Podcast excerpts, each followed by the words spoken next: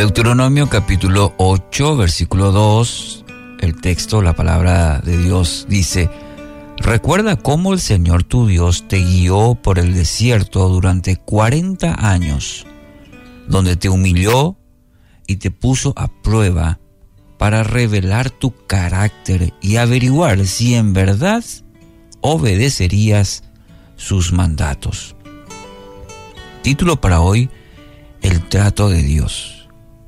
En este texto eh, creo que resume muy bien el trato de Dios con, con el pueblo de Israel durante más de 40 años en el desierto. Y resalta el hecho que Dios puso a prueba durante todo ese tiempo al pueblo para revelar su verdadero carácter y también su obediencia. Pero en realidad Dios no necesita llevarnos a la humillación, a la prueba para conocer nuestro corazón. ¿Por qué? Y porque Él ya lo sabe todo. La palabra afirma que Él es soberano, omnisciente, omnipresente. Eh, entonces, si decimos que Dios es nuestro creador, mire, el Salmo 139, 139, 1 al 4 Oh Señor, has examinado mi corazón y sabes todo acerca de mí. Sabes cuándo me siento y cuándo me levanto. Conoces mis pensamientos aun cuando me encuentro lejos.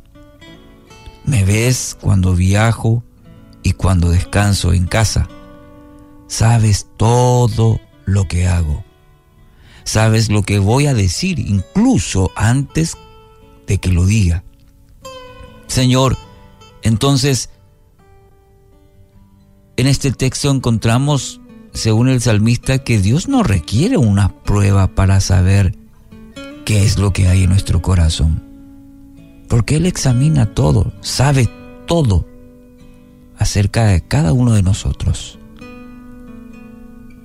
Sabes todo lo que hago, sabes lo que voy a decir incluso antes de que lo diga. Así dice el salmista.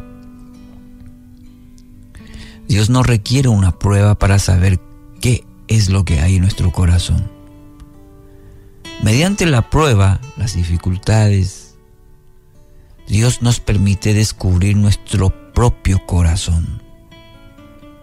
Según la NTV, el texto que leí de Deuteronomio 8.2 dice para revelar tu carácter.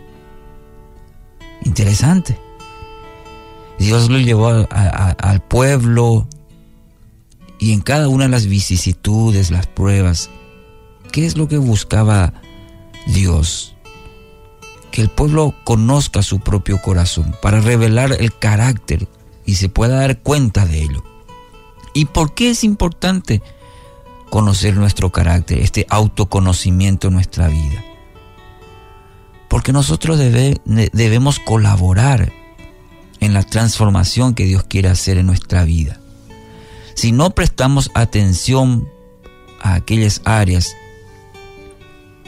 si no permitimos que Dios obre, difícilmente Dios puede hacer su obra completa. Pero cuando entendemos que necesitamos ser cambiados, renovados, transformados por el poder de Dios, Vamos a ver las pruebas como un buen proceso de cambios, sí, positivos en nuestra vida. Aun cuando muchas veces sea dolorosa, nuestra actitud debe permitir el trato especial del Padre Celestial. Y es ahí donde se ve nuestro verdadero carácter, en los momentos difíciles, no en los buenos, son en los momentos, en las tempestades, donde se revela nuestro carácter. La fe donde es puesta a prueba, en los momentos difíciles. Es ahí donde se, se descubre, se revela. El salmista dice, el sufrimiento me hizo bien porque me enseñó a prestar atención a tus decretos. Salmo 119, 71. Fíjese las palabras del salmista.